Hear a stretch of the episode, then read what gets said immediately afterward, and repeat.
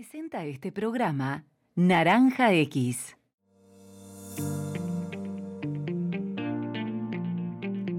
Hola, hola, bienvenidos a Vida Digital. Soy Débora Slotrinsky y hoy vamos a estar conversando sobre lo último en lo que es inteligencia artificial generativa.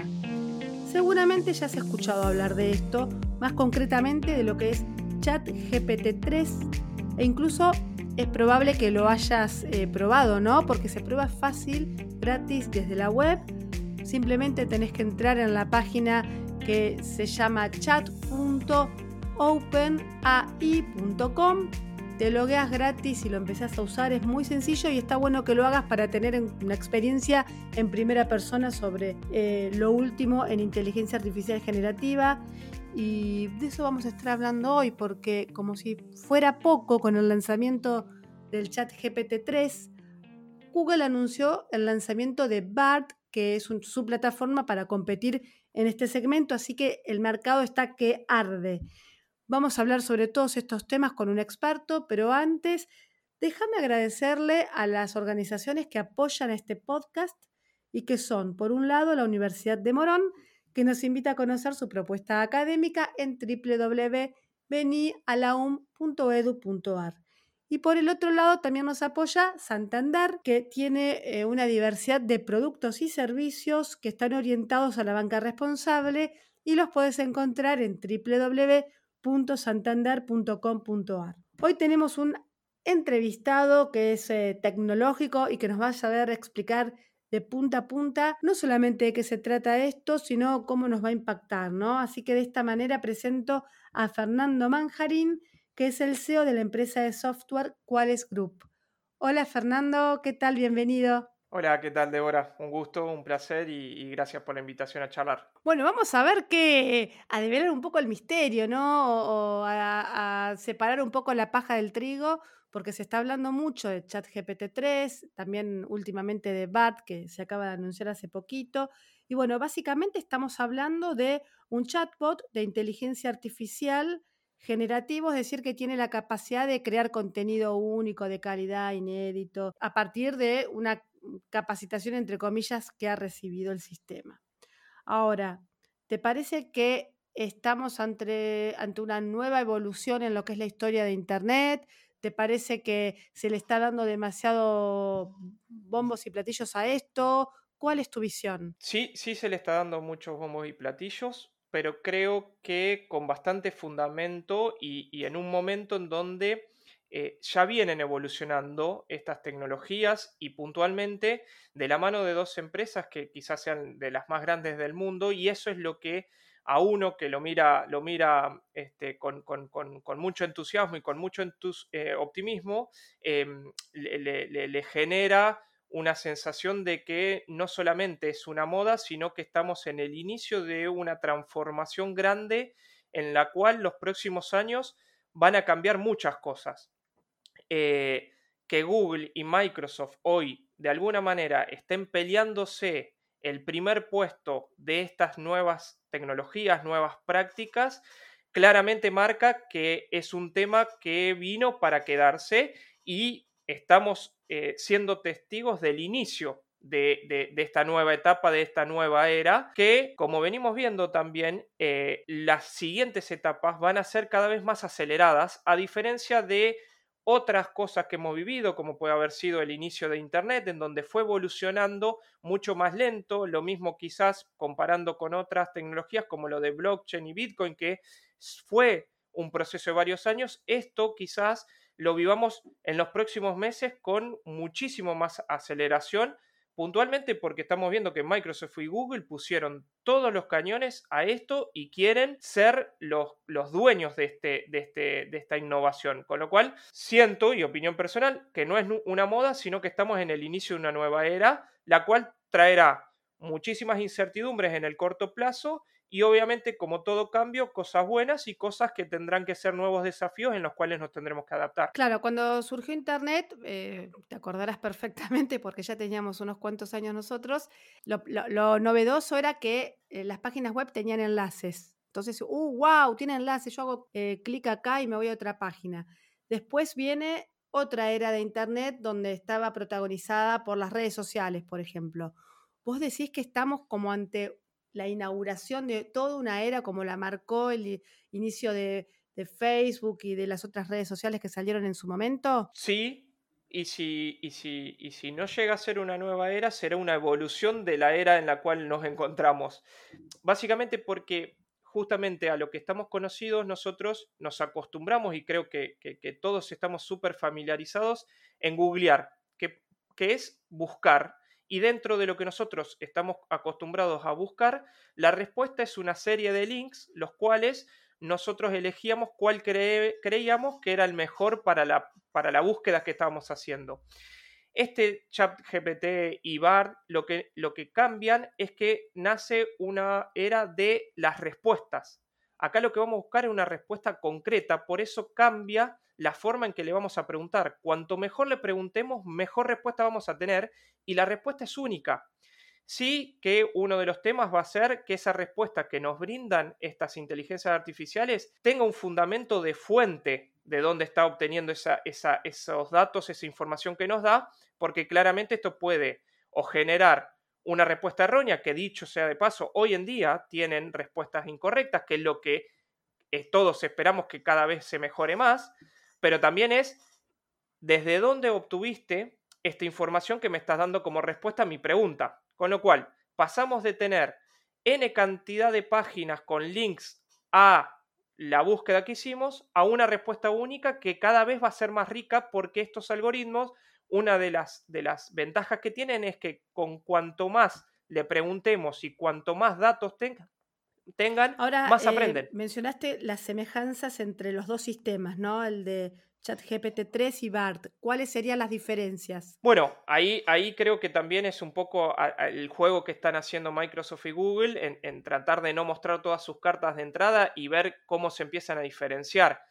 A principio hoy no, no pareciera que tengan tantas diferencias en, cuanto a la aplicabilidad en el corto plazo. Todos dicen que Google está guardando su mejor carta para los próximos meses y ahí sí sacarle una ventaja a lo que presentó Microsoft, que todo tenemos que pensarlo que también es negocio. Microsoft se adelantó con, con, esta feature y la adicionó a su buscador Bing para ganarle mercado de búsquedas actuales, esto que decíamos que hoy es buscar, a Google. Con eso Microsoft ganó. ¿Por qué? Porque aunque por lo menos 10 personas en todo el mundo hayan buscado algo en Bing porque vieron la noticia de que ahora ahí también está esta nueva inteligencia artificial, ya fueron 10 búsquedas que dejaron de estar en Google. Y pensemos que seguramente no fueron solo 10, fueron un montón. Entonces, de esa manera, Microsoft se adelantó. Ahora vendrá la gran jugada de Google atrás de las presentaciones que hicieron la última semana para ver cuánto más ellos tienen de esta nueva, de esta nueva tecnología. Veremos ahí qué diferencial le saca. Y uno de los grandes que ya Google sabemos que tiene es el potencial de, los datos almacenados que tiene. Los últimos 20 años, todo pasó a través de la mano de Google. Lo que pasa que también, volviendo a la parte del negocio, Google viene creciendo con todo lo que son los ads, o sea, los, lo, lo, que las empresas pagan para que cuando alguien busque aparezcamos en mejor posición al momento de, listarme los links. Al pasar a esta era de respuestas, ya nadie va a, a, promocionar su contenido porque la respuesta va a ser única a partir de lo que la inteligencia artificial analizó atrás. Entonces también eso cambia su modelo de negocio y calculo que es lo que Google ya obviamente tiene pensado y, mostrará en, lo que resta de este año. Eh, mi experiencia, mi más sincera experiencia con el tema de los buscadores. Algo vos ya comentaste recién. Últimamente, cuando vos eh, buscas algo en Google es como imposible encontrar la información, porque entre los eh, avisos patrocinados, más todas las páginas que te aparecen listadas en las primeras páginas por una cuestión de SEO, no de contenido, o sea, busco un mueble así y así. Y en Mercado Libre no lo venden, pero las dos primeras páginas son de Mercado Libre. O busco, o, quiero ir a un pueblito de mil habitantes y te aparecen todas las plataformas de venta de pasajes de avión, que obviamente que no tienen pasajes para esa ciudad, pero igualmente te lo ofrecen. O sea, por un lado el buscador tradicional tiene este problema de que ya está como difícil está difícil de encontrar la información que uno quiere encontrar por todos estos trucos del posicionamiento SEO. Ni hablar el tema de las eh, fake news y, todas las noticias falsas que andan dando vuelta por ahí.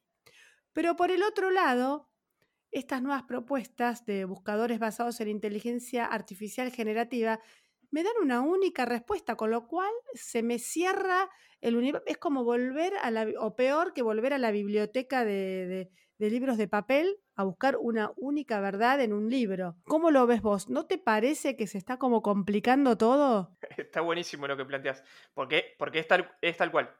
La realidad que ya al punto que llegamos con Google necesitamos algo mejor. La pregunta es, ¿esto que nos están ofreciendo es mejor? Esa, esa es la gran pregunta. Y puntualmente, por la veracidad y el fundamento con el cual estas inteligencias artificiales nos den esas respuestas. Bien, con lo cual, hoy, con, el cortísimo plazo que llevamos eh, usándolo en la versión que, tenemos habilitado a, nivel mundial, genera todavía cierta incertidumbre de que esto sea el camino a mejorar lo que tenemos y veremos cómo termina decantando. Yo ahí sí coincido con vos de la duda de si esa única respuesta que nos va a empezar a brindar eh, es la que todos necesitamos. Y creo que ahí de, ser el camino que nos lleven, porque acá lamentablemente a veces nos van a llevar a, lo que estas grandes empresas, corporaciones hagan, creo que ahí se viene otra parte, más que nunca, creo que siempre estuvo, pero ahora más que nunca, de nosotros como usuarios educarnos y entender cómo funcionan. No digo de entender o aprender a programar una inteligencia artificial, sino entender cómo es, esto funciona para poder interpretar mejor lo que nos va a responder y no dar por certero todo lo que responda, poder tener herramientas para chequear y validar lo que nos dice. Eh, creo que ahí empieza a generarnos cada vez más como usuarios la necesidad de subirnos a estas tecnologías como usuarios realmente comprometidos y capacitados. Y después estará también otra parte que seguramente empiece a estar sobre la mesa de regulaciones que serán los gobiernos, los estados, un ente, algo que también regule estas inteligencias artificiales, porque así como hoy está Google y eh, Microsoft, otras empresas van a empezar a tener con otras intenciones y alguien va a tener que regular qué está pasando con, todo esto. Es nuevo, como sabemos, todo, todo después llega bastante tarde, pero me parece que es algo que también va, a estar sobre la, mesa. La inteligencia artificial ya tiene un montón de años. Eh, siempre está bueno recordar a la figura de Alan Turing en el marco de la Segunda Guerra Mundial, que fue como el padre de, de esta disciplina. Y bueno, fue avanzando, pero estuvo bastante dormido bastante tiempo, ¿no? Y de repente, hace un par de años, como que hubo un resurgir eh, con el uso de chatbot, la típica, el típico ejemplo de que los algoritmos pueden distinguir un perro de otro animal y qué sé yo, y de repente esto, ¿qué pasó en el, qué, pasó en el medio? ¿Qué pasó ahora que de repente tenemos esto? Lo que pasó, y, es verdad, esto, el concepto y, los fundamentos de fondo vienen de, Alan Turing, como, como mencionas, pero al punto que llegamos hoy es que tenemos un excesivo volumen de datos que es el alimento para estas tecnologías. Cuanto más datos estas tecnologías mejor van a funcionar porque mejor se van a entrenar, tienen más alimento para entrenarse y por otro lado, cómo viene evolucionando todo lo que sea hardware para hacer todo ese procesamiento de datos mucho más rápido. Ese hardware que se necesita no solamente hoy es más rápido, sino más económico. Entonces, esas dos variables aceleraron todo el proceso de poder capitalizar estos conceptos en casos reales. Y la capa que brinda ahora, que viene a ser como el combo explosivo, es la del concepto de chatbot, de que cualquier persona con eh, su idioma le escriba a la máquina y la máquina eso lo traduzca, lo entienda y te responda, termina siendo el, combo explosivo. Muchos datos que venimos acumulando que hacen que se procesen más barato y rápido, que hacen que estén disponibles de una manera súper fácil. Eso es lo que viene pasando en los últimos años, que hoy se ven a la luz, pero estas empresas lo vienen trabajando los últimos cinco años, apalancándose de la evolución de los últimos 20 aprox, que son los que más este boom viene, viene generando. Claro, y vamos a recordar que desde hace un par de años que ya estamos hablando de que estamos en la cuarta revolución industrial y a veces uno dice, oh, no sé, qué sé yo, no me doy cuenta, no me parece, pero bueno, con estos hitos es como que sí, posta que estamos en el marco de la cuarta revolución industrial y está cambiando todo, ¿no? Los puestos más demandados en las empresas, toda la importancia de la economía del conocimiento, las habilidades que se requieren de las personas. Particularmente em, cuando probé el sistema, el chat GPT-3, y como que me asusté. Mi primera reacción fue de, uy, qué sé, o sea, y eso que estoy acostumbrada a los lanzamientos tecnológicos y demás, pero como que dije, wow, no me sorprendía con algo así desde que fui a una conferencia en Estados Unidos de IBM donde presentaron Watson. También cuando presentaron Watson yo dije, wow, y esto fue hace ya como 10 años atrás. Ahora esto, bueno, cuando me senté con más tranquilidad a probarlo, vi que tiene un montón de limitaciones todavía. Pero bueno, como vos mencionás recién, el avance es vertiginoso y lo, donde hoy falla un poquito es cuestión de tiempo nomás para que ya no falle más. ¿Cuál es o cuál fue tu impresión cuando probaste el sistema? La misma que vos. Y eso que también estoy acostumbrado y trabajo en tecnología. A mí Primero fue una sensación de, susto con adrenalina, de empezar mi cabeza a pensar el potencial que, que, tiene esto y sobre todo lo que se viene en los próximos años. Y me pasó lo mismo hace un par de meses atrás, el año pasado, cuando salió otra tecnología parecida, DALI, que lo que vos haces ahí es escribís una frase y eh, la inteligencia artificial te devuelve una imagen sobre esa frase que vos escribiste. Una imagen súper real súper acertada lo que vos le escribís y ahí podés generar imágenes nuevas por única vez que nadie vio y que vos podés utilizar. O sea, ese potencial de crear cosas que nadie creó a partir de lo que vos escribiste y pensaste y la máquina te da el output y con ese output no te gustó, lo volvés alimentar cambiando la frase y te vuelve a generar una imagen, en lugar de ir a buscar imágenes a Google, a Pinterest, a donde quieras, la creás vos para tu presentación en el momento. Sí, es fabuloso y hay, hay un revuelo mundial en el, en el mundo de los eh, pintores, los dibujantes y demás con este tema. Exactamente, exactamente, porque también volviendo a parecido a lo que decíamos del, otro caso de regulaciones, de esto, la, la propiedad intelectual, ¿de quién es? De la inteligencia artificial que lo generó, de vos que le diste el input, de los dos, esa imagen eh, después cómo, cómo, cómo, cómo se comercializa. Bueno, empiezan otras cuestiones que no estábamos acostumbrados, pero a, la novedad que, nos llama todo, creo, la atención, es porque creo que todos sentimos que es verdaderamente algo nuevo y que va a cambiar muchas cosas que estamos acostumbrados. Y ahí, que mucho de esto también este, por ahí va, relacionado a nos vamos a quedar todos sin trabajo, eh, y, creo que, todo lo contrario, claramente y no hay ninguna duda que nos vamos a tener que reconvertir o adaptar.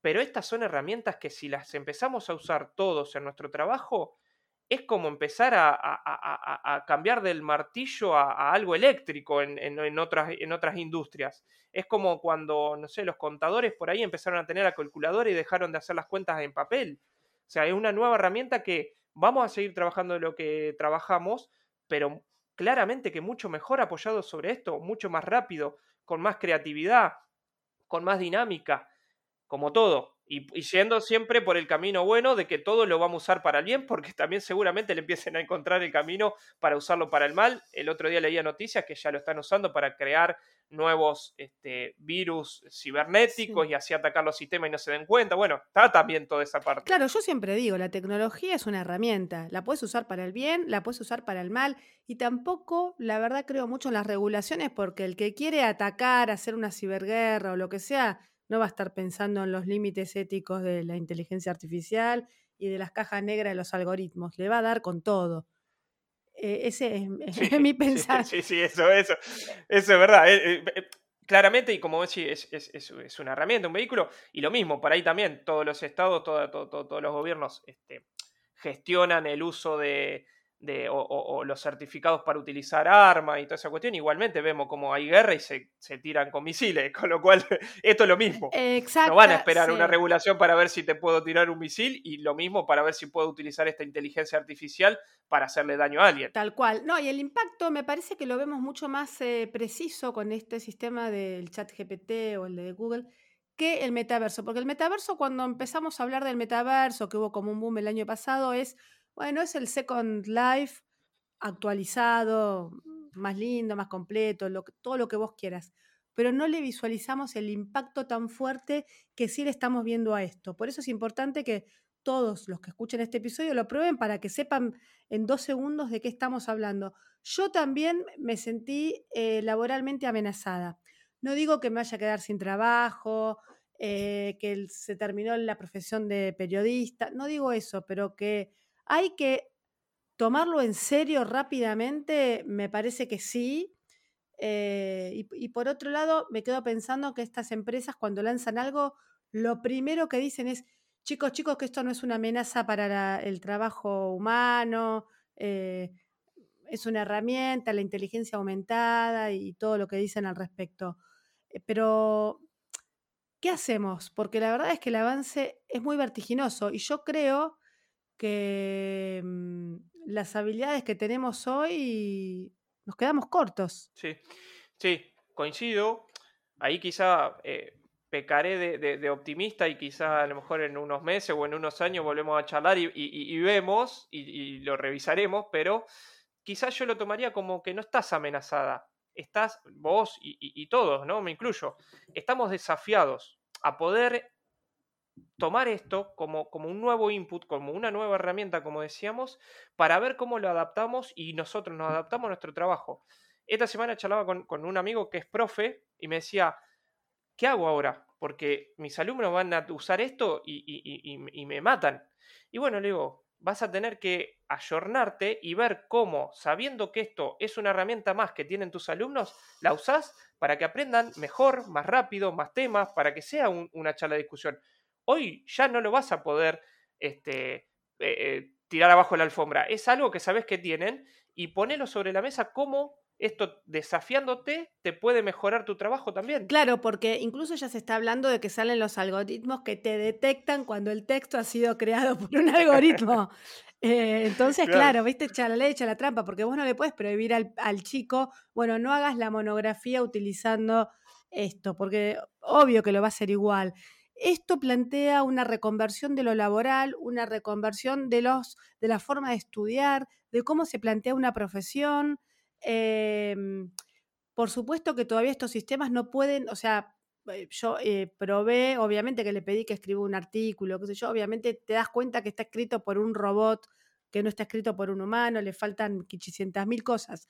Pero digo, para zafar, viste que acá se usa mucho para zafar, no sé, una empresa necesita copies para redes y para zafar le pedimos, tirame tres copies sobre tal tema y, eso es más, es más lo que me preocupa, porque la verdad es que sí, es una herramienta laboral, es, eh, nos desafía, es inevitable. Por... Tal cual, bueno, por, eso mismo.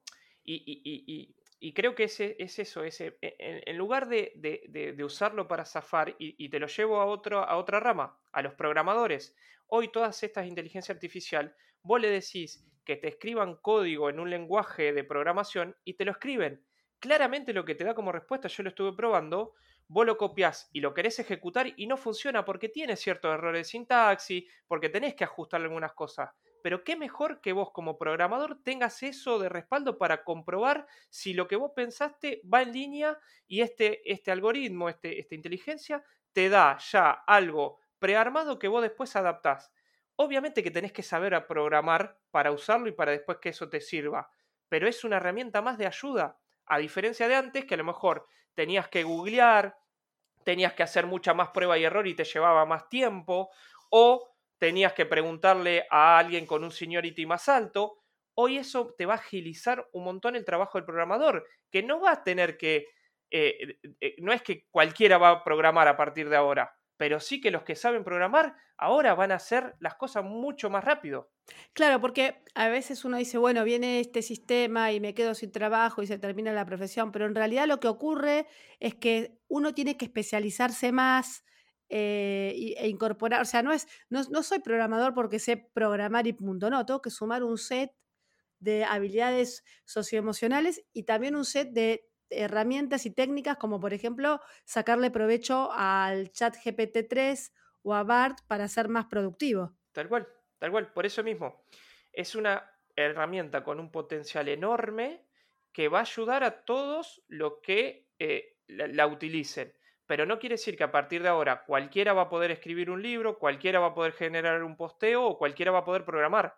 Todo lo contrario, los que hoy programen, los que hoy trabajen de eh, generar eh, posteos o publicaciones o eh, generen libros, van a tener una herramienta para poder acelerar su trabajo, para poder mejorarlo, para poder complementarlo. Vos sos el CEO de una empresa de software.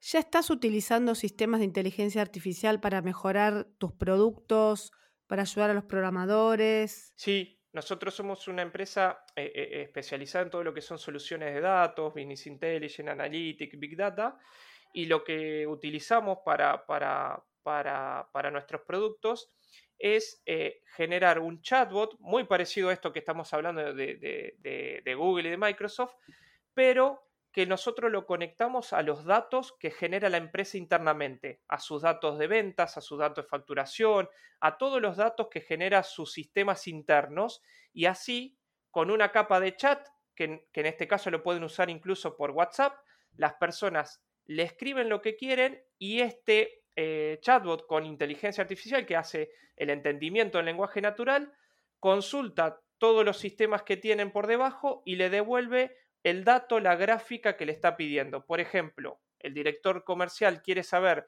cómo vienen las ventas en febrero, cuál es el top 10 de productos más vendidos, escribe eso en su WhatsApp a este chatbot, va, busca la información y le devuelve la respuesta por el, por el mismo chat. Con lo cual, fíjate toda la aplicabilidad que empieza a tener en un montón de casos más puntuales, en este caso de gestión de empresa, que para quien necesita datos KPIs de su negocio, poder utilizar esta tecnología es un paso abismal a lo anterior, que es comúnmente la utilización de dashboard, que se siguen usando, pero claro que ahí la persona tiene que entrar al dashboard, filtrar sus datos, o mucho antes que eran N cantidad de Excel dando vuelta por la empresa.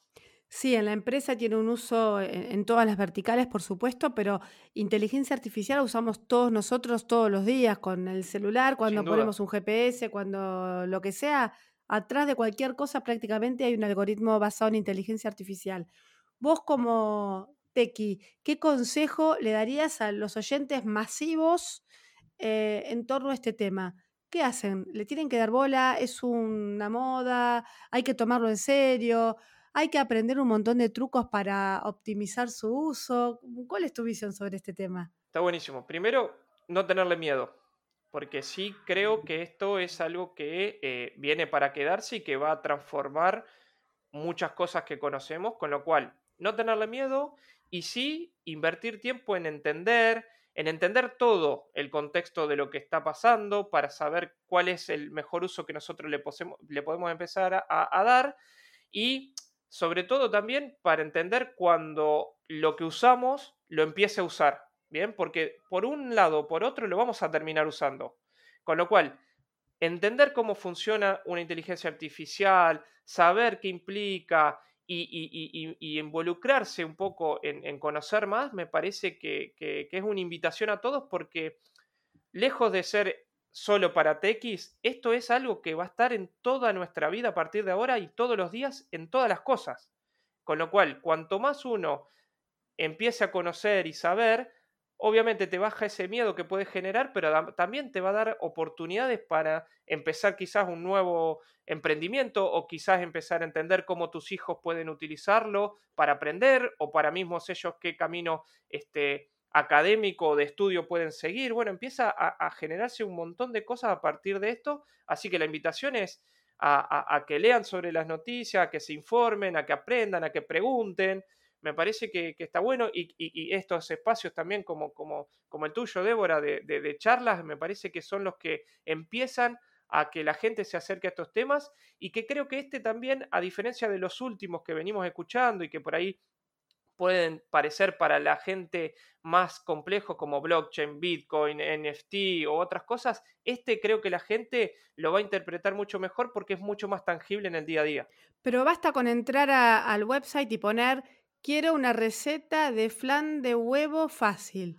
Y listo, se terminó, ya aparece la receta de, flan de huevo fácil. O eh, escribe una carta de amor proponiendo matrimonio. Y listo, y el sistema lo empieza a tipear. Sí, sí, o, esto, eh, decime el mejor, eh, la organización del mejor recorrido para visitar una ciudad en tres días. Y te dice cómo tenés que organizar tu recorrido y los puntos de, de, interés para hacerlo. Sí, vamos a ponernos creativos para pedirle cosas al, sistema. bueno, pero ahí, está, ahí está. Uno de los skills que vamos a tener que desarrollar es a preguntar mejor. Y me parece que ahí hay un potencial enorme porque como preguntes va a cambiar la respuesta que te va a dar.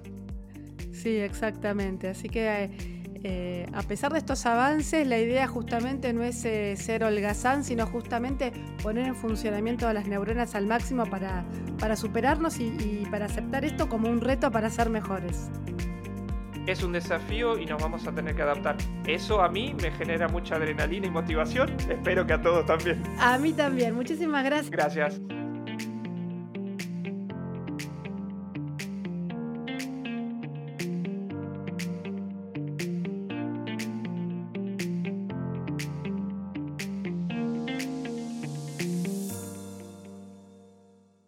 Presentó este programa Naranja X.